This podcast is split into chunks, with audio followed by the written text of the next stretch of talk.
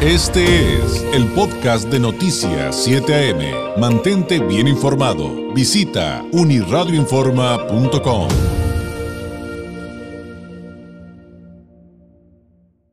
Con 20 minutos, le agradezco enormemente al vocero nacional de Buró de Crédito que nos tome la llamada, Wolfgang Erhardt. Eh, Wolfgang, ¿cómo estás? Muy buenos días. Hola David, ¿qué tal? Muy buenos días a ti y a todo tu auditorio, a tus órdenes.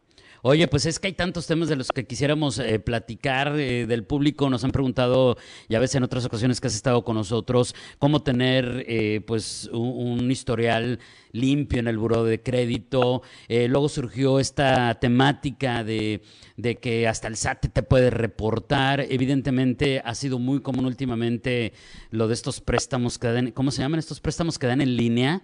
Que tienen un nombre y que de repente... Exactamente, que de repente pues se suman otro tipo de situaciones de fraude que nos has platicado. Em, ¿Por dónde empezamos? ¿Cuál es el tema más importante que en este momento está sobre la mesa cuando hablamos de buró de crédito en cuanto a la información esencial para quienes nos ven y nos escuchan? Pues mira, yo creo que lo, lo más importante para ti, para mí, para todos es saber construir un patrimonio y eso tiene que ver con el crédito hipotecario.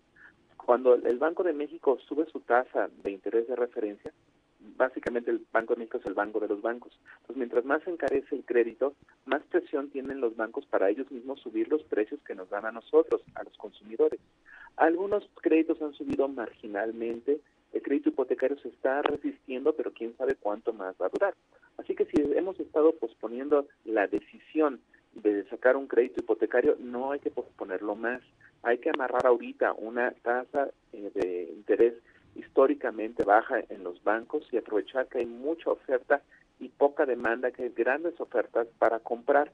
Y para eso me, voy a dirigir a tu primer tema, que era el tener un buen historial crediticio. Lo que están buscando los otorgantes de crédito para créditos tan grandotes como un crédito hipotecario, porque son grandes por el dinero y por el tiempo que te lo dan, es primero obviamente que tengas un reporte de crédito con experiencias crediticias, que estés pagando por lo menos el mínimo y a tiempo en cada uno de los créditos, si se puede más que bien, que las tarjetas de crédito no estés viviendo de ellas, que tus deudas no superen el 50% del límite del crédito que te asignaron y que cuando vayas a pedir tu crédito hipotecario no lo pidas en todos lados al mismo tiempo porque se generan muchas consultas a tu reporte de crédito, lo que indicaría un apetito muy grande hacia el crédito y si todos te dieran el crédito hipotecario, pues imagínate, tendrías demasiado crédito abierto, estarías sobreendeudado.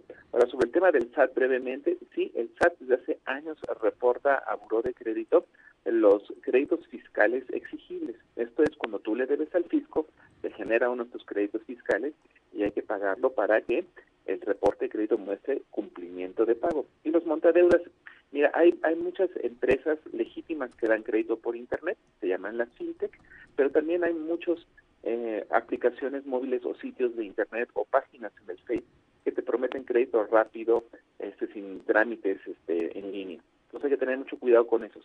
Si queremos saber si una empresa que no tiene sucursales realmente existe en México, se meten a la página conducef.gov.mx y buscan la pestaña del CIPRES.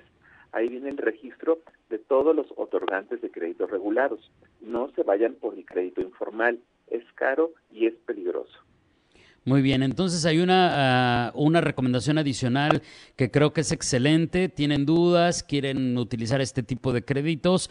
Ahí es donde pueden comprobar que son serios, que están cumpliendo con las leyes y que son eh, efectivamente formales. En caso, em, digo, yo sé que esto no es necesariamente de buro de crédito, pero en caso de que una persona ya haya sido víctima de fraude, que ya le hayan hecho algo, eh, ¿cuál es la instancia a la cual tiene que acudir Wolfgang?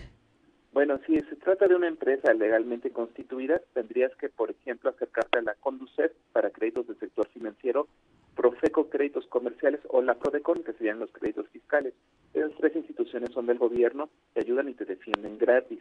Pero si te dice crédito en la informalidad, ninguna de estas instituciones te puede ayudar. Tendrías que ir al Ministerio Público.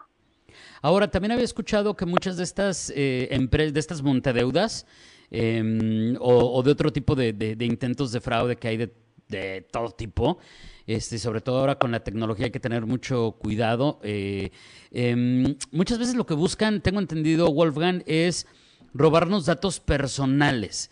Y entonces de repente uno, se pregunta, bueno, ¿y de qué le sirven esos datos? Bueno, me imagino que si se roban mi número de tarjeta de crédito y mi NIP, pues tendría más sentido. Pero finalmente todos estos datos son valiosos en muchos sentidos. Sí, absolutamente. Los delincuentes están buscando dar dos golpes.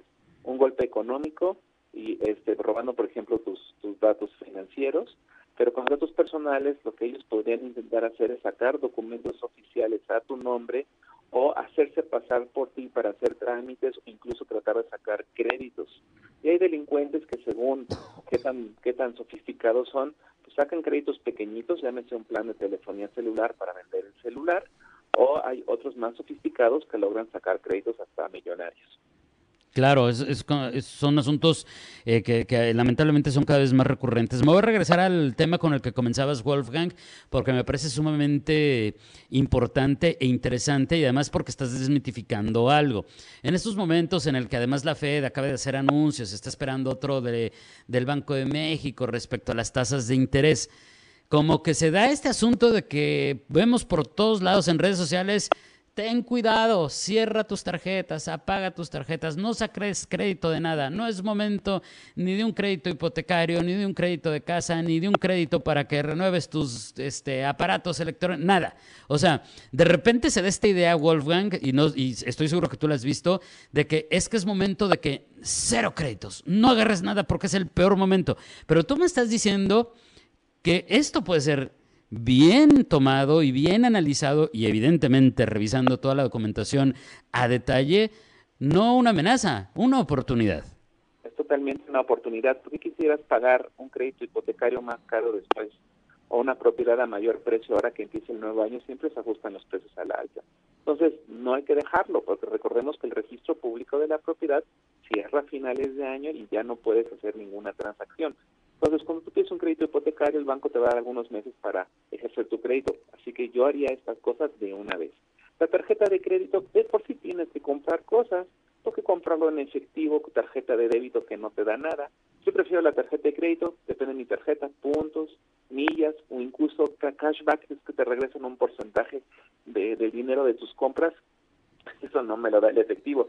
Ahora, para hacer uso de la tarjeta de crédito necesitamos el presupuesto, saber cuánto podemos gastar mensualmente máximo y no pasarnos de ese máximo para poder pagar el total de nuestra tarjeta y no generar intereses. Así que la tarjeta yo no le veo ningún problema. Y el tema, por ejemplo, de, del automóvil, bueno, esta sí es una inversión que no, no te va a dejar dinero, el automóvil cuesta, pero si eh, ahorita tienes necesidad de comprar un vehículo, pues haz tu investigación, cuánto consume este vehículo de de combustible, es eléctrico, es híbrido, cómo está su rating de seguridad. Y mira, si quieres, necesitas un, vehículo nuevo, ahorita por la falta de chips, los eh, autos nuevos están un poco escasos, así que los autos usados se están comprando mejor, a mejor precio. Entonces, igual es el momento correcto para vender tu coche viejo y que te den más y aproveches este, las ofertas de fin de año para eh, reservar un coche nuevo. Perfecto, entendido y anotado. Tenemos algunas preguntas del público. Voy a recuperar un par de ellas eh, antes de que se nos acabe el tiempo, Wolfgang, si, si nos lo permites. Y creo que aquí hay una que creo que es justo, justo para ti. Y es, em, es una persona que nos dice, nos dice Sergio, em, he estado solicitando un crédito, pero siempre me rechazan. Revisa, reviso, mis, reviso mis documentos y no tengo deudas no debo nada, no, no, no soy moroso. ¿Qué pudiera estar pasando? Bueno, pudieran estar pasando muchas cosas, pero más bien sería eh, decirle qué caminito tiene que seguir.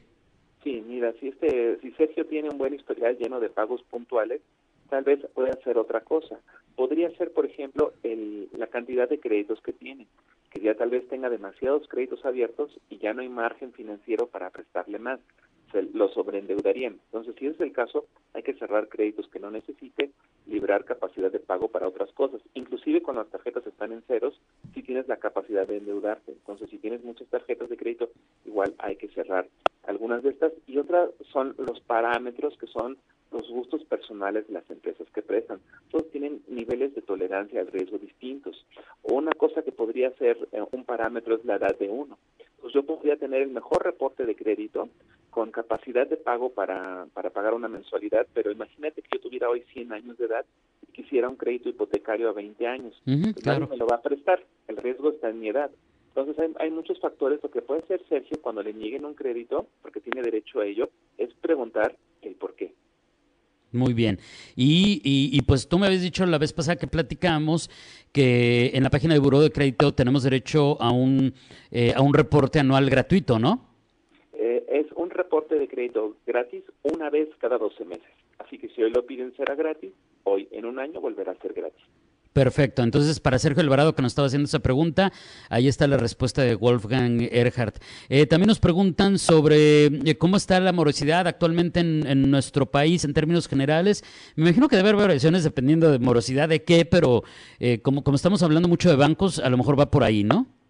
Pues mira, yo no genero esa estadística, la genera la Comisión Nacional Bancaria de Valores. la información está disponible en la página de internet de estos y si quieren ver por producto y por estado cómo está la situación. Está el estudio ahí mismo que pueden descargar que se llama Inclusión Financiera. Ahorita no tendría yo el, dato a la mano para poder darlo al aire. Perfecto. Wolfgang, te agradezco enormemente este tiempo. Espero que volvamos a platicar muy pronto. ¿Algo que agregar antes de despedirnos? Sí, solamente los datos de contacto del buró, que sería burodecredito.com.mx, o llamarnos gratis al 800-640-7920. Muchas gracias, un abrazo a la distancia y buen fin de semana. Igualmente para todos, hasta luego. Es el vocero nacional de Eurocrédito, Wolfgang Erhardt. Ojo, entre muchas cosas que nos comentó, eh, cómo tener un crédito saludable y, demás, pues también surgió esto de los montadeudas. Eh, si usted aspira a un crédito que lo ofrecen por internet, estas empresas fintech, eh, hay, hay empresas buenas, hay empresas que son fraudulentas. ¿Y dónde está la respuesta? En la página de la Conducef, que es algo que también nos estaban preguntando el público, pero ya nos había respondido eh, Wolfgang Erhardt. Eh, métese a la página de la Conducef y ahí está la lista de las empresas que están operando legalmente y que cumplen con los requisitos. Si no aparece ahí en la página de la Conducef, no, no le solicite crédito porque seguramente será una actividad fraudulenta, seguramente será un deudas. Este fue el podcast de Noticias 7am. Mantente bien informado. Visita unirradioinforma.com.